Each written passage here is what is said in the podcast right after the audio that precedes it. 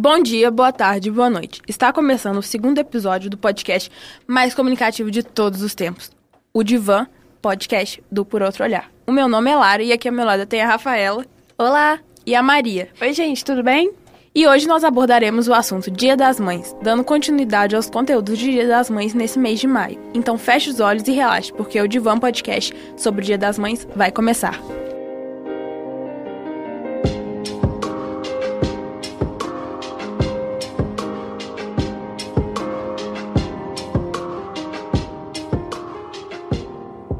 O Dia das Mães é uma data comemorativa que homenageia todos os anos a figura familiar materna e a maternidade. A data de comemoração varia de acordo com o país, e no Brasil ela acontece no segundo domingo de maio. Esse ano, ela foi comemorada no dia 12 desse mês. A ideia da comemoração surgiu nos Estados Unidos em 1905, quando a mãe de Anna Jarvis, Anne Mary Reeves, faleceu, na cidade de Grafton, no estado de Virgínia Ocidental. E assim, Anne e algumas amigas começaram uma campanha que mostrava para as crianças e jovens o quão importante era a figura da mãe. Em 10 de maio de 1908, Ana conseguiu que a Igreja Metodista Andrews, da qual fazia parte e onde criava suas campanhas, celebrasse um culto em homenagem às mães. Esse acontecimento se tornou tão famoso no estado da Virgínia Ocidental que chamou a atenção até do governador. E nessas missas, Ana distribuía cerca de 10 mil cravos brancos para as mães porque para Ana ele simbolizava a pureza, fidelidade, amor, caridade e beleza. No Brasil, o Dia das Mães só foi oficializado durante o governo provisório de Getúlio Vargas, em 1932. Mas antes da sua oficialização, já havia focos de homenagem pelo país, como a comemoração na Associação Cristã de Moços, de Porto Alegre, realizada em 12 de maio de 1918. O sonho de Ana de tornar o Dia das Mães uma data mundialmente conhecida foi realizado mas acabou se tornando uma data triste. A popularidade do feriado criou uma nova oportunidade para o capitalismo e os comerciantes lucrarem.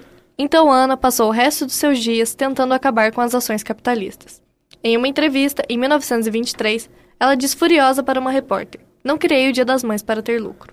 E agora que nós já conhecemos a origem da data, reunimos algumas declarações de mães muito batalhadoras sobre suas experiências com maternidade.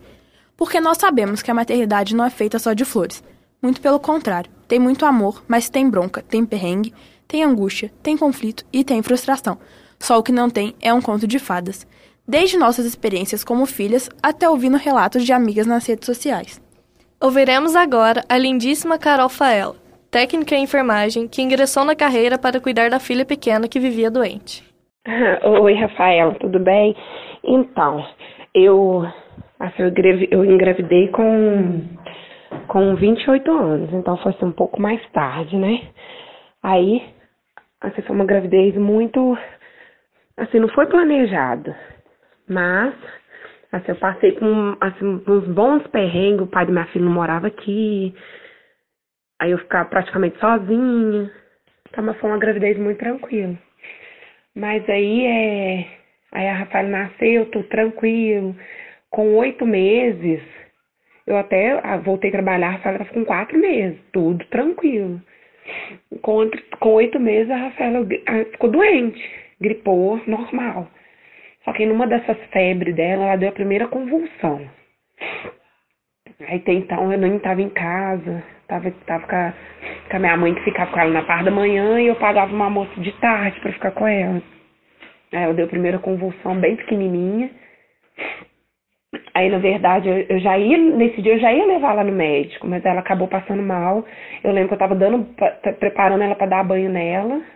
Aí ela começou a passar mal, eu levei ela do jeito que ela tava. Ela só tava com uma blusa e fralda. Aí, por incrível que pareça, o pai dela tava aqui, porque sempre quando ele vinha eu marcava consulta para ele me levar.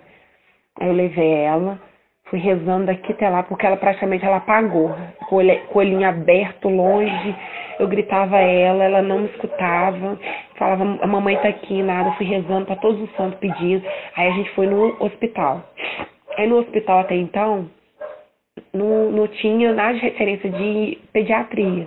Mas eles olhou ela, aí acabou que o padrinho da Rafaela é, um, é chefe no CTI da Santa Casa. Aí eu liguei para ele, aí consegui, a gente conseguiu transferir ele para Santa Casa. Aí ela ficou internada uma semana, fez uma bateria de exames e nada. Aí passou. Né? Aí o diagnóstico foi uma bronquite, passou. Depois passou um, tipo uns dois meses. A Rafaela deu de novo. Ficou doente, deu uma febre, deu convulsão. E nisso, depois passou. Isso não dava intervalo. Dava uns dois, três meses, a Rafaela passava mal. Ficava febril, dava convulsão. E foi repetindo. Aí quando, na, tipo, na terceira crise, eu virei pro médico e olhou ela. Só que não tem como fazer um tratamento para poder uma medicação. Ele, não, vamos esperar outra crise. Eu falei assim, não vou esperar outra crise. Aí eu conheci por outros pais a doutora Áurea, que é em Barbacena. Aí eu levo ela na doutora Áurea. Tem uns três anos já. Mas agora, tem dois anos que ela tá sem crise. E com isso a Rafaela toma remédio. Ela toma gadernal, ela toma carbamazepina. Antigamente ela tomava xarope, agora ela toma comprimido. E se eu dar comprimido na mão dela, ela toma. O remédio que ela toma, gadernal, ele é muito ardido. A Rafaela toma ele puro, sem tomar água por cima. A minha filha, ela é bem resistente a essas coisas. Ela não liga se for um remédio muito ardido. Ela toma de, de pirona pura. A, na verdade, a Rafaela, é, eu falo ela é uma criança muito especial. É porque ela, ela, ela pega tudo muito rápido ela é muito independente. Aí, com esse passado dessas doenças, tudo, eu virei e falei assim, mãe, saber de uma coisa? Eu vou largar do serviço e vou voltar a estudar. E o padrinho da minha filha sempre fala para me fazer enfermagem. Ele, Carol, faz, até então você mesma poder cuidar dela. Aí eu comecei a fazer, estudar. Aí eu fiz o curso na Santa Casa, que é o exame. Aí eu fiz lá até na minha sala tinha muita gente novo. Eu era um dos poucos mais velhos, né? Podia contar com muita garra, muita dificuldade. Eu estudei, fiz, formei e hoje eu trabalho em Santa Casa. Então, qualquer coisinha que a minha filha tem, eu já começo a dar os primeiros socorros. Eu gravo nome de remédio, olho na internet, eu procuro, pergunto para médico. Então, assim, depois disso ficou muito mais fácil eu lidar com a doença da minha filha. Medicação, tudo eu sei, tudo. É, pressão, tudo eu olho, tudo eu olho. Então, eu sou técnica de enfermagem por causa da minha filha. Então, assim, aí a, a, minha filha, como eu só tenho ela, ela é uma criança muito, muito amada. Eu, a gente faz tudo para ela, tudo para ela mesmo. Ela é uma criança muito especial. Então, assim, assim eu amo ser, ser mãe por causa da minha Rafaela. E eu sou. amo a minha profissão de enfermagem.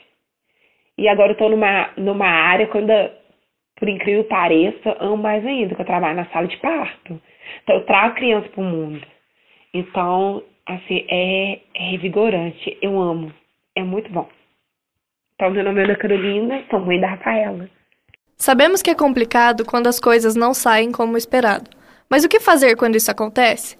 Vamos ouvir agora a história da querida Aline Raquel, que era auxiliar administrativa, mas que com o nascimento prematuro do filho optou por cuidar dele em tempo integral. Boa tarde. Quando engravidei, eu fiquei muito feliz e já amava um ser tão pequeno que veio para transformar a minha vida.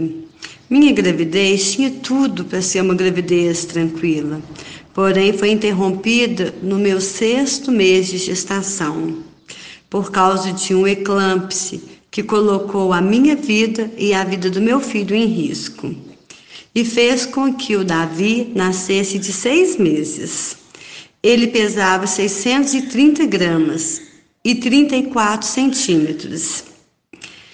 Ele ficou internado durante dois meses e quinze dias, onde vivemos verdadeiros dias de luta e glória. Mas em nenhum momento eu me desesperei. Eu resolvi pegar com Deus, pois eu descobri naquele momento que Deus estava comigo o tempo todo e que Ele era o único capaz de me dar ou de tirar o meu filho de mim. Então eu lutei com todas as minhas forças e pedi a Deus com toda a minha fé, e uma fé tão grandiosa que nem eu sabia que eu possuía.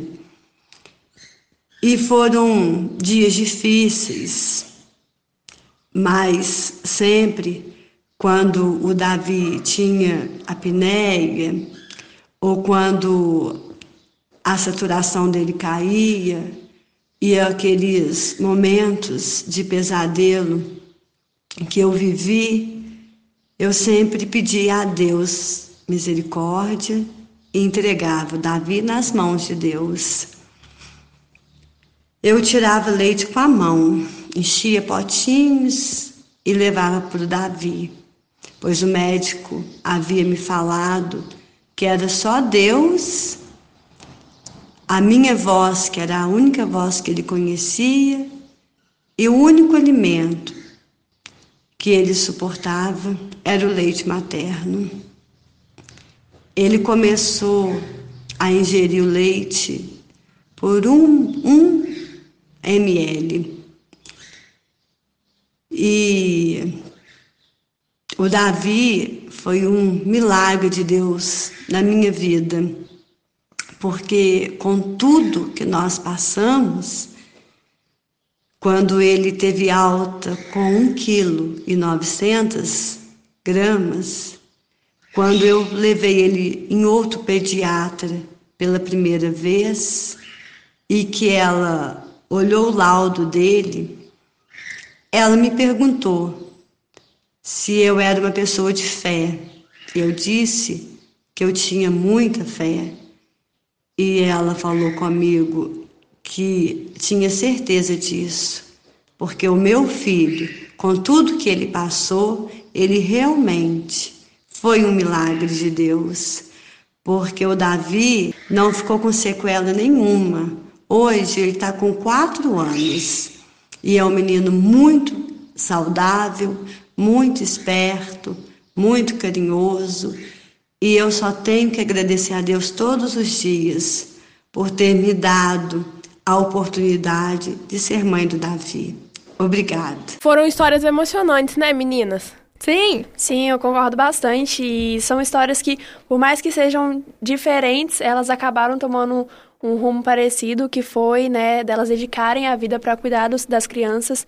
E isso é muito, muito lindo, muito emocionante. Foram realidades muito diferentes, mas ao mesmo tempo muito parecidas. Sim, é verdade. É, a gente daqui do podcast do Por Outro Olhar, a gente deseja muita luz e muita saúde para as duas mães e para os filhos. E é isso. E nós sabemos que tem gente que sempre quis ser mãe. E tem gente que nunca desejou, mas quando foi, amou. E também tem aquelas que nunca quiseram ser. E tá tudo bem também, afinal, nós somos livres para sermos o que quisermos. E para finalizar, nós agradecemos a Carol e a Aline pela entrevista. Muito obrigada de coração. Agradecemos também ao Bruno Caputo pela ajuda na produção. Nós encerramos esse podcast indicando o filme Minha Mãe é uma Peça e também a música Mãe, do cantor Emicida, para você poder matar a saudade da sua mãezinha, independente de onde ela esteja. E esse foi o Notivan Podcast Dia das Mães do Por Outro Olhar. Tchau! Tchauzinho! Tchau, gente!